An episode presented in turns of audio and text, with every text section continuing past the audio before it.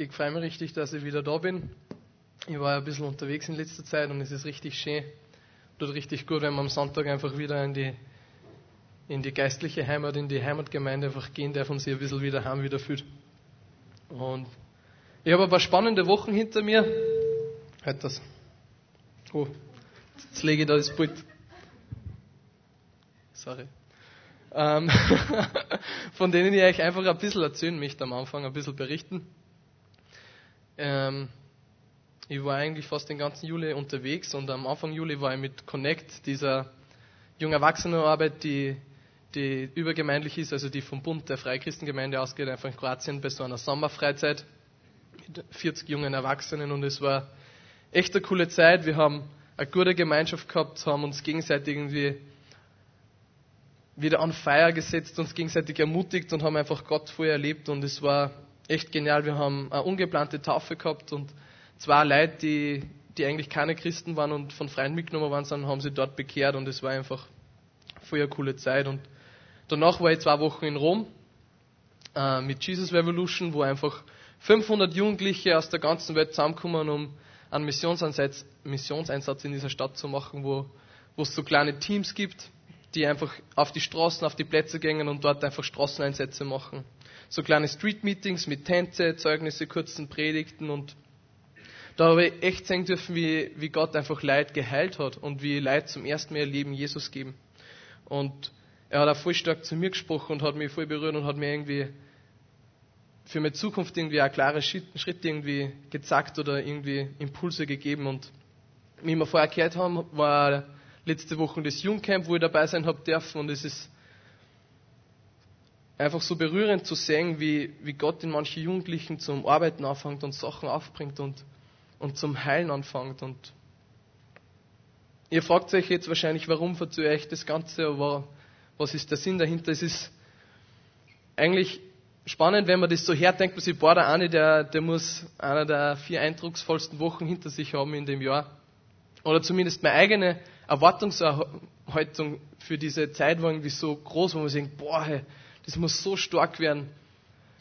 Vier Wochen, wo ich nicht abgelenkt bin von Uni oder irgendwas, wo ich nur Zeit für Gott habe und da so, so muss das Leben sein mit Gott irgendwie. So, so, so wenn man Wunder erlebt, wenn man Sachen erlebt und eigentlich ist es doch voll schade, wenn nur vier von 52 Wochen im Jahr dein Leben mit Gott sind, oder? Und ich hab mir, das hat mich irgendwie zum Nachdenken gebracht. Warum, warum habe ich da so eine große Erwartungshaltung oder was, was, was wünsche ich mir eigentlich von dieser Zeit? Weil die Erfahrungen sind dann oft doch relativ anders. Die Zeit war zwar extrem cool, ich bin sehr ermutigt worden und habe echt Gott wirken gesehen, aber irgendwie war es teilweise auch anstrengend. Ich habe mir teilweise gewünscht, ich hätte vielleicht ein paar Tage Pause, wo ich nichts machen kann, wo wieder Ruhe einkehrt oder einfach,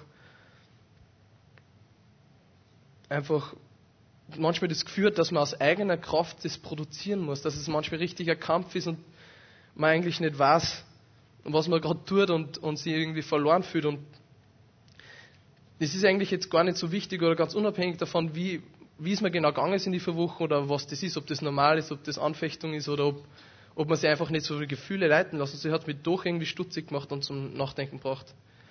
Warum, wenn unterm Jahr, wenn es irgendwie so, so trocken anfühlt, wenn man sie, sie irgendwie ein bisschen mehr Leben in seinem geistlichen Leben wünscht, sie immer denkt, boah, jetzt wäre genau das, was ich brauche, so ein Missionseinsatz. Jetzt wäre es genau irgendwie so christliche Freizeit oder irgendwas, was ich machen kann, wo ich, wo ich was für den Herrn tue.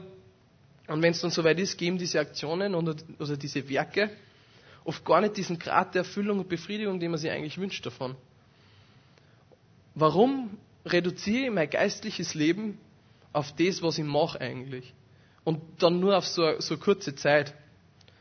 Und ich habe dann darüber nachgedacht, was ist es eigentlich, dass diese Einsätze zu dem machen sollte, wonach ich mich so sehr sehen? Was wünsche ich mir davon eigentlich? Oder was ist es, das ohne dem einfach zu was nicht zu dem wird, was ich eigentlich suche? Was ist es, das meinem Alltag genauso viel geistliches Leben gibt, wie in der Zeit, wo ich mich ganz der Mission, der Jugend oder Gott hingib? Was ist das, was unabhängig von meinen Umständen ist und die mir auch nicht noch in ein Loch fallen lassen? Das ist immer so die klassische Sicht, die man hat von so einer Sommerfreizeit oder von einem Einsatz, wo man sagt, boah, das ist das Hoch, da erlebe ich Gott, da habe ich Zeit für Gott und nachher muss ich, stürze ich ab und muss ich schauen, dass, dass ich nicht irgendwie runterfalle, dass ich nicht irgendwie einbricht und ich frage mich, warum? Warum haben wir dieses Bild und, und eigentlich, müssen, was, was ist es, das das verhindert? Wo, wo ist der Fehler im System? Wo, wo habe ich da so methodisches Denken? Warum suche ich eigentlich was in die Sachen, die ich tue und nicht bei dem, wo, es wirklich herkommt? Und ähm, meine Antwort für heute, und also es gibt viel, also es, es, gibt mehrere Antworten, aber meine Antwort für heute, was als Thema für meine Predigt ist, ist, ist Liebe. Und zwar deine Liebe zu Gott, deine Liebe zu Jesus. Und du denkst dir vielleicht, okay, die Antwort ist ziemlich simpel oder ziemlich leicht gemacht. Aber wieder mal bin ich halt nicht da, um irgendwie eine neue geistliche Erkenntnis zu verkünden, sondern einfach zu ermutigen und unter, vor allem mich selbst einfach daran zu erinnern, um was es eigentlich geht, was eigentlich das Wesentliche ist was das Zentrum, was eigentlich das Fundament, was die Basis ist, weil das verliert man so schnell aus dem Auge, so schnell kommt man in dieses Methodendenken hinein, dass man das und das machen muss. Und was mir im Zusammenhang mit dem Ganzen einfach so stark am Herzen liegt, ist diese oft zitierte erste Liebe und zu dieser zurückzukehren. Was meine ich jetzt damit? In der Bibel wird diese Kombination an Wörtern erste Liebe nur einmal erwähnt. Und zwar, und zwar in der Offenbarung in Kapitel 2. Und die Stimme ich dir jetzt einfach mit euch anschauen.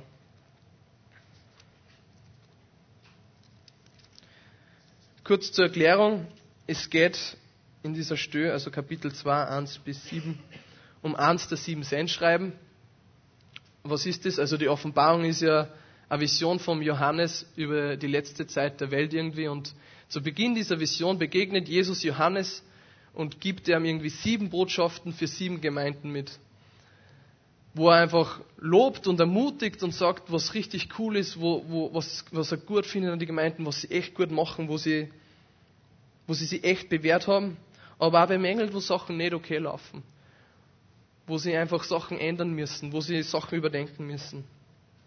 Und dieses Sendschreiben, das wir uns jetzt anschauen, das geht an die Gemeinde in Ephesus. Und ich lese die Verse 2 bis 5. Ich kenne deine Werke und deine Bemühungen und dein standhaftes Ausharren und dass du die Bösen nicht ertragen kannst. Und du hast die geprüft, die behaupten, sie seien Apostel und sie sind es nicht. Und du hast sie als Lügner erkannt. Und du hast Schweres ertragen und hast standhaftes Ausharren und um meines Namen willen hast du gearbeitet und bist nicht müde geworden. Aber ich habe gegen dich, dass du deine erste Liebe verlassen hast. Bedenke nun, wovon du gefallen bist, und tue Buße und tue die ersten Werke.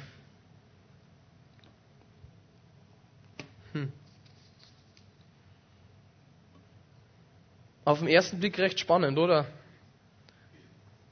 Man könnte jetzt, wenn man das zum ersten Mal so liest, denken, Gott ist echt kleinlich.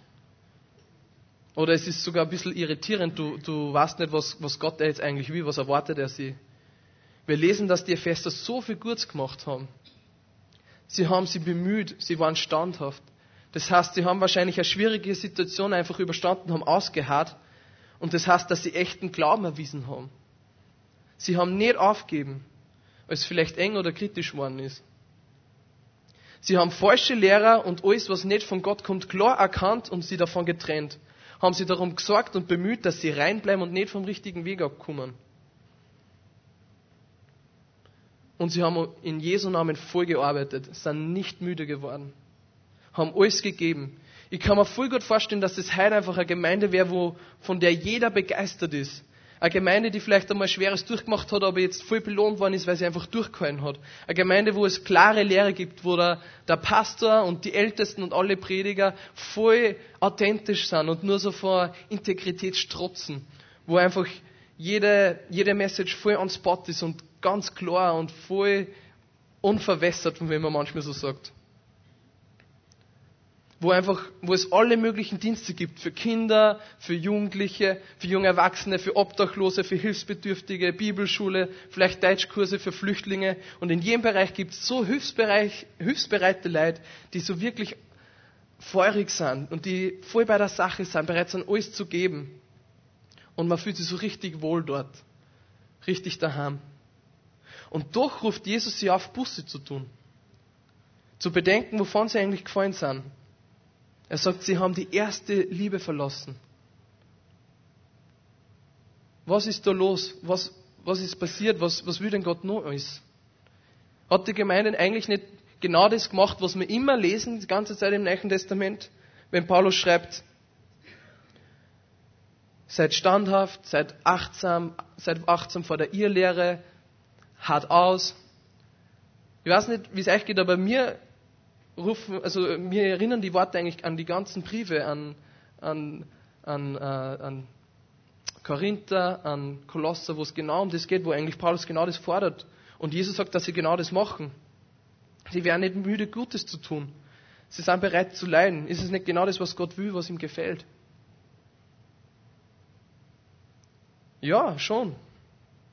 Jesus sagt selbst, dass er das ganze Gute sieht und das sie tun. Aber dieses, diese, dieses Missverständnis, das aufkommt, auch selbst wenn wir Bibel lesen, ist, dass es Gott um das gehen würde. Dass es das sein, sein primäres Ziel ist, dass wir solche Sachen machen. Und das ist es einfach nicht. Das ist, was man da, da dass man so schnell vergisst, das, was man eigentlich da bedenken sollte. Dass Gott keine Arbeitssklaven will, die sie für ihn abrackern. Er will Söhne und Töchter, die Miterben sind. Mitarbeiter in seinem Reich die Reich gut verwalten und er will Beziehung mit Erna. Er will Beziehung mit uns. Und er hat einfach so gefallen an, an der aufrichtigen und, und unverfälschten, ungezwungenen Liebe zu ihm. Und dieser Satz kann so schnell abstrakt werden. Gott will unsere echte Liebe.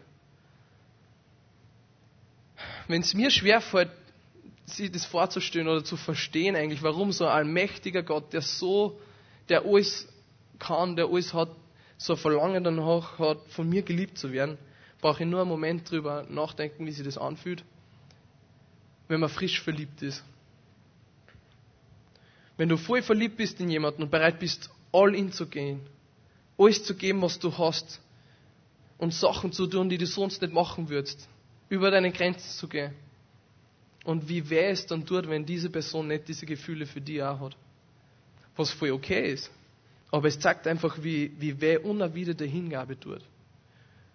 Und so weh schon auf so einem, sage ich jetzt mal unter Anführungszeichen, oberflächlichen Level. Weil wie muss sich Gott dann fühlen? Er war nämlich nicht nur bereit, alles zu geben, er hat alles gegeben. Er ist für die aufs Kreuz gegangen, hat sich für die schlagen und, und quälen und, und foltern lassen und hinrichten lassen, damit er die haben kann.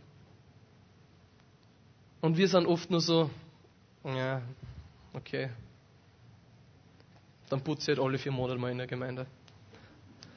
Um das geht es ihm nicht. Gott ist nicht interessiert an dem, was wir für ihn tun können. Er möchte uns. Ich frage mich, wie gut würde eine Beziehung funktionieren, weil das ist, was er möchte. Er will Beziehung. Wie gut würde eine Beziehung funktionieren, wenn, wir nur, wenn sie nur daraus besteht, dass du Sachen für deinen Partner machst. Wenn du wie lange wird es gut gehen, wenn du zwar immer den ganzen Haushalt komplett alleine machst, aber nie Zeit für, für den anderen hast? Wie gut wird das funktionieren, wenn du zwar seine Biografie kennst, aber ihm nie zuhörst? Nie daran interessiert bist, was er denkt, was sein Herz berührt, was ihm wichtig ist, den anderen richtig kennst. Ich bin jetzt zwar nicht der große Experte, was Beziehungen betrifft, aber ich kann sagen, dass das wahrscheinlich nicht lang gut gehen wird. Weil so schnell passiert,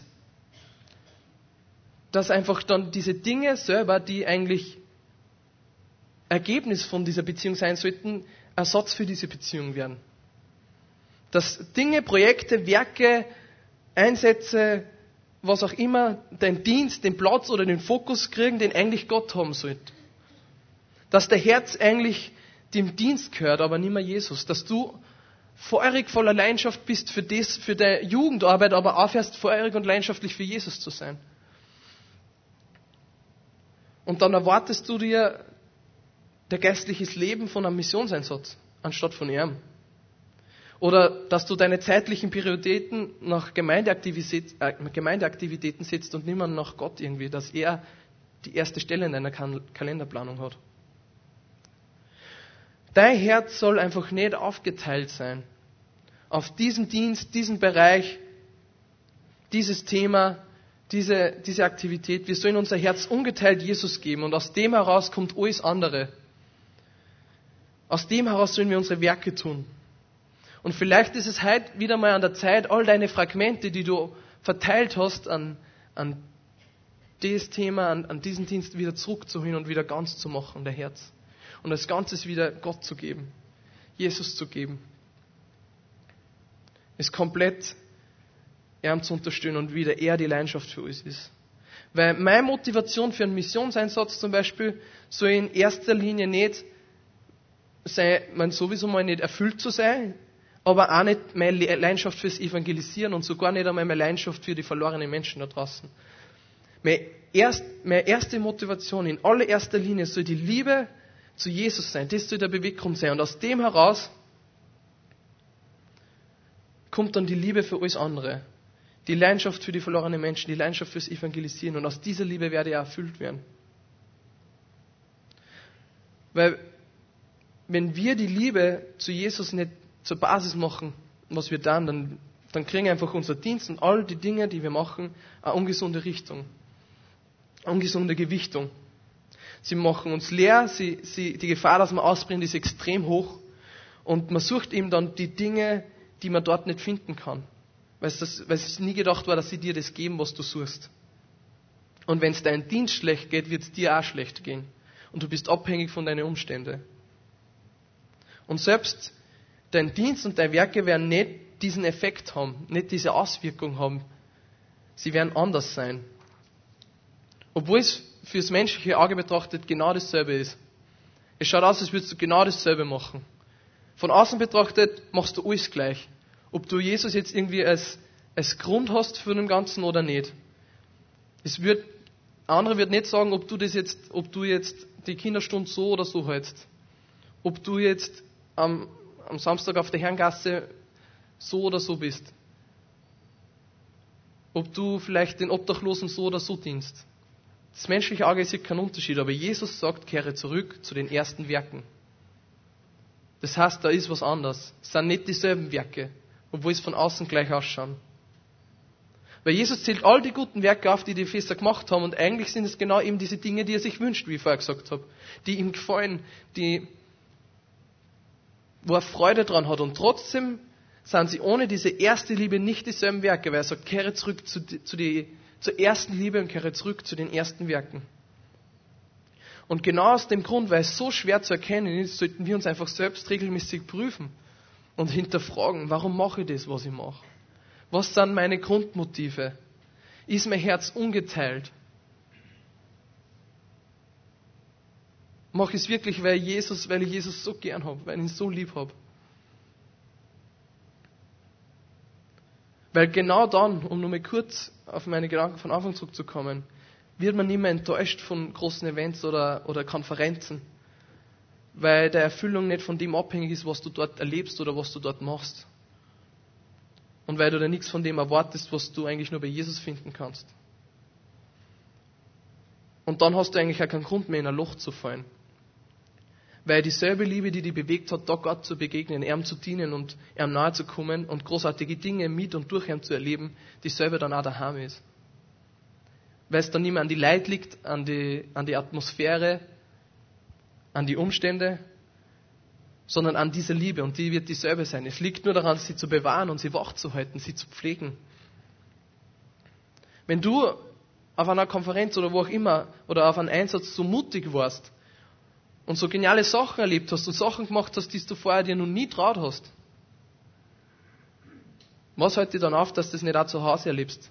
Wenn die Liebe zu Jesus die Basis von dem Ganzen ist. Eigentlich gar nichts. Das ist leicht gesagt, aber das führt mich zu dem zweiten Teil von dem Thema ein wenig.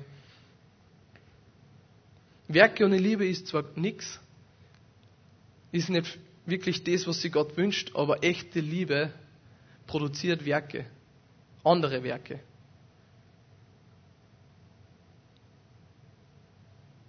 Echte Liebe ist nicht, man kann diesen Umkehrschluss einfach leider nicht machen. Zwar sind die Werke ohne die Liebe leer oder brennen aus, aber die Liebe ohne, dass, dass sie sagt, dass sie echt ist, ich sage ja echte Liebe nicht. Ist dasselbe wieder wie in diesem Beziehungsbeispiel. Zwar würdest du dich nicht geliebt fühlen, wenn dein Partner den ganzen Haushalt alleine macht, aber keine Zeit mit dir verbringt, aber umgekehrt wäre es dasselbe, oder? Wenn er zwar sagt, ich hab dich so gern und er macht, er horcht da immer zu, aber er, er sitzt den ganzen Tag nur vom Fernseher und tut überhaupt nichts. Und was sind diese Werke, von denen Jesus redet, diese ersten Werke? Überlegen wir uns einmal, wie verhält sich einer, der komplett frisch verliebt ist? Er ist Feuer und Flamme, oder? Bereit, alles zu geben. Und das, was er macht, um seine Liebe auszudrücken, muss nicht immer zwingenderweise die rational beste Aktion sein. Und manchmal macht er einfach und überlegt gar nicht lang. Ist voll konsumiert von dem Ganzen und überlegt nicht zehnmal, ob, ich, ich will jetzt nicht zur Hirnlosigkeit anruf, aufrufen, aber ihr wisst, was ich meine, oder? Und ich wünsche mir einfach manchmal für mich selber einfach mehr von dieser Ewigkeitsperspektive. Nehmen wir uns einfach mal ab und zu die Zeit und denken darüber nach, wie viel von dem, was ich mache gerade in meinem Alltag, in meiner Zeit, hat einen Wert für die Ewigkeit.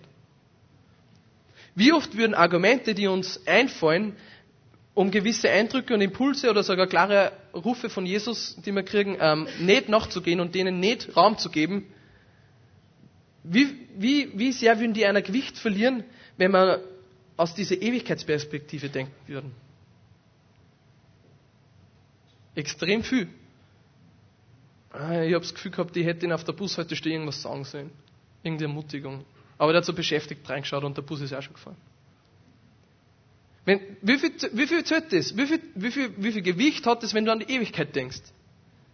Nicht viel, da ist nämlich komplett egal, ob er geschäftlich reingeschaut hat, hat, es geht um sein ewiges Leben.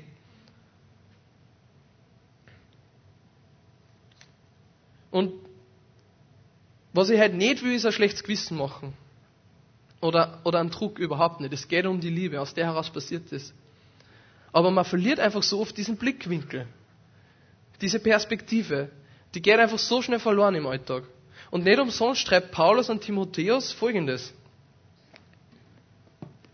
In 2. Timotheus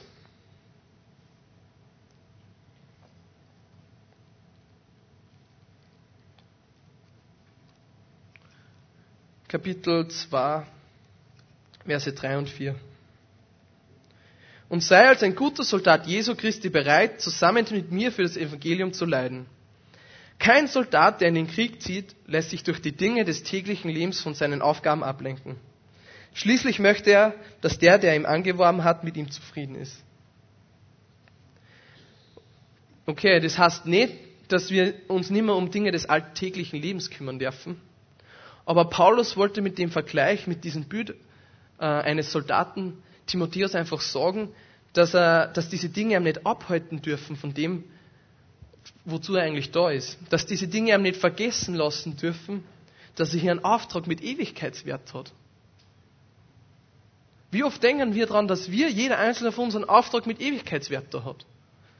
Das geht so schnell verloren, wenn du Stress, ich, ich, ich, ich weiß ja selber, wenn ich Stress habe für die Uni, wenn hunderttausend Sachen auf einmal wichtig sind. Und da ist es so wichtig, diese Ewigkeitsperspektive in die Augen zu haben. Und manchmal Sachen einfach bleiben lassen und Uni, Uni, lassen, äh, Uni, Uni bleiben lassen, weil es, auf lange Sicht nicht immer so wichtig ist. Und ich rede hier auch nicht nur vom Dienst in der Gemeinde, sondern von den kleinen oder auf den ersten Blick kleinen Dingen, die der Heilige Geist uns einfach im Alltag zuflüstert, wenn wir sensibel für sie reden sind. Ich denke da zum Beispiel nur an, an, das, an das Gleichnis vom barmherzigen Samariter. Die ersten drei Leute, die an den Verletzten vorbeigelaufen sind, das waren Pharisäer und Schriftgelehrten. Das wäre wie heute, wenn ein Pastor das wäre. Wie wenn ein Pastor auf dem Weg zum Gottesdienst ist und diesen verletzten Mann da liegen sieht, äh, sieht und sagt, nein, ich habe jetzt keine Zeit, ich muss zum Gottesdienst. Ja, okay, er, ist, er hat seinen Dienst in der Gemeinde gemacht. Aber eigentlich, wenn, wenn, die Liebe, die, wenn die Liebe sein Grunddenken wäre, wenn das der Grund seines Handels wäre, seines Seins, seines Denkens zu Jesus und daraus die Liebe zu Menschen, war er stehen und hätte ihm geholfen. Auch wenn er vielleicht zehn Minuten spät zum Gottesdienst kommt. Oder länger. Ich meine, damals war das ein wenig aufwendiger mit dem, mit dem dann zum Gasthaus bringen und so weiter. Aber ihr wisst, was ich meine, oder? Ich, ich finde, manchmal sollte man gar nicht so langfristig denken oder sicher sollte man schon, aber es beschränkt sich oft meistens nur auf dieses langfristige, was ist mein Ruf, was will Gott mit mir machen, mit meinem Leben, die nächsten zehn Jahre, anstatt dass man denkt, Heiliger Geist, was willst du die nächsten fünf bis zehn Minuten von mir? Wenn ich jetzt zum Hof einkaufen gehe zum Beispiel. Weil das Beste an dem Ganzen ist nämlich, wir müssen uns nicht einmal mit unserem eigenen beschränkten Wissen und Fähigkeiten unseren eigenen Plan irgendwie zusammenschmieden, wie wir das jetzt angehen und was wir da jetzt genau tun können. Das wäre eh Werksgerechtigkeit. Nein, er, er bereitet es eh vor. Wir müssen nur drin wandeln. Und das steht in Epheser 2, Vers 10. Denn das, was wir sind, ist Gottes Werk. Er hat uns durch Jesus Christus dazu geschaffen, das zu tun, was gut und richtig ist. Gott hat alles, was wir tun sollen, vorbereitet. Und an uns ist es nun, das Vorbereitete auszuführen. Er hat alles vorbereitet. Wie genial. Und wie schon vorher erwähnt, braucht ihm Gott keine Arbeitssklaven. Es geht ihm nicht um das, was wir für ihn machen können, was wir, er, er würde uns theoretisch gar nicht brauchen für das, was er machen will. Er will die Werke des Feindes zerstören und sein Reich bauen und Menschen befreien und segnen und, und lieben. Und das würde er ohne uns auch schaffen, aber er liebt uns einfach so sehr, dass er will, dass er möchte, dass wir Teil daran haben, dass wir Mitarbeiter sind von dem, was er macht. Und darum bereitet er die Dinge sogar vor, gibt uns die Kraft, die wir brauchen, sagt uns, wo, was, gibt uns dann diese Impulse, weil er will, dass, weil es so ein Segen ist, da einfach dabei zu sein.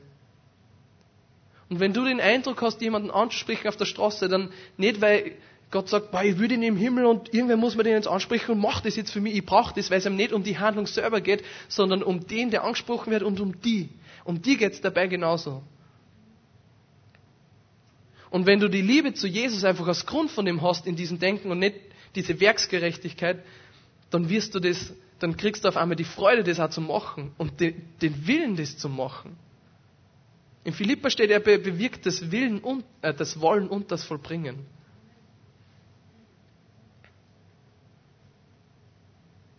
Und darum ist es eigentlich auch kein Last, dann diese ersten Werke, sondern ein Privileg in diesen Werken einfach zu wandeln. Das, was wir halt dafür tun, nicht müssen oder was es irgendwie braucht, ist, ihm zu vertrauen. Du weißt vielleicht nicht immer genau, was die nächsten Monate bringen, wenn du eine Entscheidung triffst, die der Gott ans Herz gelegt hat. Oder wenn du seinem Ruf folgst. Oder wenn, oder du weißt vielleicht nicht, wie die Leute reagieren werden, wenn du im Supermarkt den Eindruck kriegst, jemanden anzusprechen. Oder ob es wirklich zutrifft, wenn du ein Wort der Erkenntnis kriegst. Aber wenn du Gott vertraust, dass, dass er es war, dass du ihm vertraust, dass er nur das Beste für dich hat, dass er dich nicht ins offene Messer laufen lässt, dann wirst du anfangen, diese Sachen aus, aus einer Freiheit heraus zu machen. Weil das Vertrauen einfach aus dieser Liebe wurzelt und das nicht irgendwie ein leerer Auftrag wird. Ein Freund von mir hat einmal so ein, coole, ein cooles Bild gehabt irgendwie. Kennt ihr die fünf Sprachen der Liebe? von Gary Chapman. Für die, die es nicht kennen, ist einfach so ein Konzept, äh, wie dass Menschen einfach unterschiedliche Wege und Arten haben, irgendwie Liebe empfangen zu können. Da gibt fünf so Sachen, eher äh, Geschenke oder äh, Zeit zu zweit, also so Qualitätszeit zu zweit und äh, ermutigende Worte, ähm, Dienste, also Hilfsbereitschaft und, und halt äh, körperlicher Kontakt und, und äh, Zärtlichkeiten. Und dieser eine Freund hat einmal so cool gesagt, ich habe manchmal, so, hab manchmal das Gefühl, als wäre eine von Gottes Liebessprache Vertrauen. Dass wir Vertrauen zu ihm haben. Dafür, dass ich so richtig geliebt, da hat er so die Freude dran, wenn wir nicht wissen, wohin der nächste Schritt geht, wenn wir eigentlich gar nicht wissen, was wir jetzt tun sollen, dran sollen, aber einfach den Schritt im Vertrauen machen, weil er unser Gott ist und wir sein Volk. Das ist einfach, ich habe das einfach so schön gefunden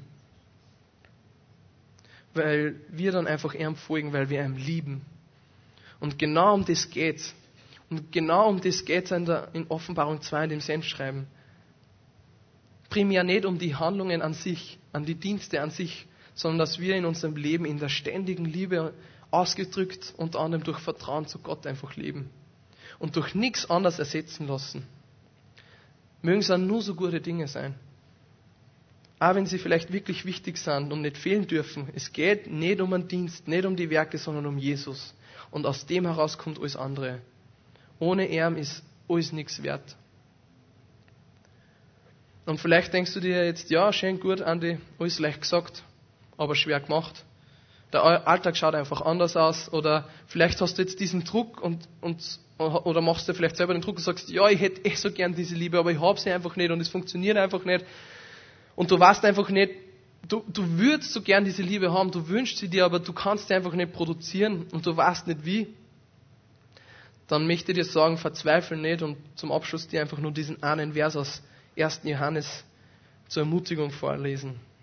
1. Johannes 4, Vers 19. Der tiefste Grund für unsere Zuversicht liegt in Gottes Liebe zu uns.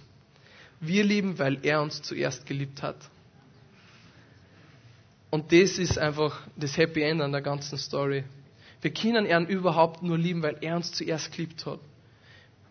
Und mit allem, was ich heute gesagt habe, möchte ich wirklich einfach nur ermutigen und motivieren, das zu leben, wozu wir geschaffen worden sind.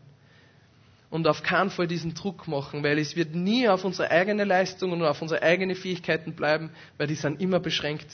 Und wenn du wirklich aufrichtig diese Liebe haben möchtest, wenn du sagst, ich will das, dann ist es genug, dass du sie wieder empfachen kannst und die daraus folgenden Taten lieben wirst.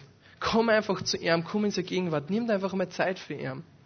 Ich glaube, dass er schon darauf wartet, dir einfach mit dem ganzen Segen zu überschütten, den er für dich hat. Weil er dich so sehr liebt. Weil es ihm nie um die Dinge an sich geht, sondern um die. In allem, was er von dir möchte, in allem, was er von dir verlangt in allem, was er mit dir vorhat, geht es ihm nicht um das, dass, dass Sachen erledigt werden. Es geht um die und er hat dich so gern und er möchte das geben. Und wenn du halt diesen Wunsch hast, einfach diese Liebe wieder neu zu haben, dann such Gott einfach und bleib so lange an, an einem dran, bis es dir gibt, weil er dir geben. Zum Schluss möchte ich nur ganz kurz eine Story erzählen von mir. Das vielleicht, der Vergleich ist vielleicht ein bisschen sage ich mal, kindlich, aber das war für mich voll ermutigend. Ich war wirklich einmal im Hofer und, und habe voll stark den Eindruck gehabt, die, die Verkäuferin, die da am Regal gearbeitet hat, hat extreme Knieschmerzen im rechten Knie. Und ich habe das Gefühl gehabt, ich soll sie einfach fragen, ob das stimmt. Und wenn es stimmen würde, hätte ich ja für sie beten können. Aber ich mich, bin da gestanden, habe mit mir gekämpft und habe mich nicht traut. Ich habe es einfach nicht geschafft, ich habe mich nicht traut. Und ich bin heimgekommen und ich war so fertig mit mir selber so enttäuscht von mir selber. Und habe mir gedacht, wann werde ich das jemals schaffen? Wann wird mir jemals egal sein, was andere Leute von mir denken, wenn ich meinen Glauben bezeugen möchte? Und, und habe so richtig diesen Druck gehabt. Und habe hab mir gedacht, eigentlich kotzt mir das an, weil ich nicht, ich bin, eigentlich ist das voll das Gegenteil von dem, was Jesus für mich hat. Das ist voll die Unfreiheit. Weil das nächste Mal, wenn ich zum Hofer gehe, werde ich wieder Angst haben, dass mir die Frau wieder begegnet. Was ist, das kann es nicht sein. Und, und und auf einmal ist mir so gekommen, was, was würde ein guter Vater mit dir machen, wenn er dir als Sechs- oder Fünfjähriger zum, zur Trafik schickt, die was, dass du was einkaufst für ihn. Und du stehst vor der Eingangstür und traust dir einfach nicht ein, weil als Kind hat man, ich habe Angst vor sowas gehabt, ich weiß nicht, wie es euch gegangen ist. Und du gehst heim und sagst, Papa, ich habe es nicht geschafft, ich habe mir das nicht traut, eine, einige kaufen. Ich weiß nicht, den Verkäufer der ist so groß und bärtig und von dem habe ich einfach Angst. Dann habe ich gedacht, was würde ein guter, guter Papa machen? Ich würde sagen, Andi, kein Problem. Würde mir an die Hand nehmen und sagen, passt, dann gehen wir gemeinsam hin. Und dann sage ich dir, dass das nicht tragisch ist und dass da eigentlich nichts dabei ist. Und das hat mir so die Freiheit gegeben, weil ich gesehen habe, es geht nicht um das, was ich tue, sondern dass, wenn ich mich nicht traue, geht mein Papa mit, weil er mich so gern hat und weil es ihm um mich geht. Dass er mit mir mitgeht und mir hilft und mir Kraft gibt und Mut gibt und sagt, schau, Andi, machen wir es zu zweit gemeinsam, ist halb so schlimm. Und ja, mit der Story möchte ich heute abschließen und ich möchte uns einfach ermutigen, hey, wir sind Gemeinde. Wenn du diesen Wunsch nach dieser Liebe hast, dann geh einfach zu einem Freund oder dem, den du kennst und betet füreinander. Könnt aber auch gern nach vorne kommen und die Ältesten, die da sind, beten sicher auch gern für euch.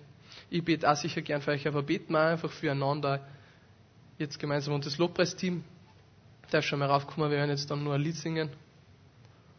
Und ich bete jetzt nur mal als Abschluss für uns alle.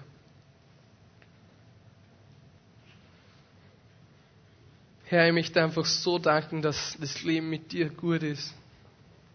dass das Leben mit dir 365 Tage im Jahr möglich ist. Dass wir es nicht beschränken müssen auf kurze Zeiträume oder Aktivitäten. Und ich, ich danke dir einfach so, dass da so viel Freiheit drinnen liegt in deiner Liebe zu uns. Dass uns darin alles gegeben ist. Und ich möchte einfach bitten, dass, dass du jetzt hochkommen lässt und sagst, wo einfach unsere Motive sie einfach abgewandt haben von dem, was sie sein sollen. Wo sie einfach vielleicht dem Dienst selbst oder einfach selbstsüchtige Motive einfach hochkommen sind und dass du das wieder setzt und wieder deine Liebe anzündest zu dir. Dass unsere erste Liebe zu dir der Grund ist für, für alles, was wir tun. Dass wir gefüllt werden mit deiner Liebe und danke für dieses Versprechen, dass wir nur lieben, weil du uns zuerst geliebt hast.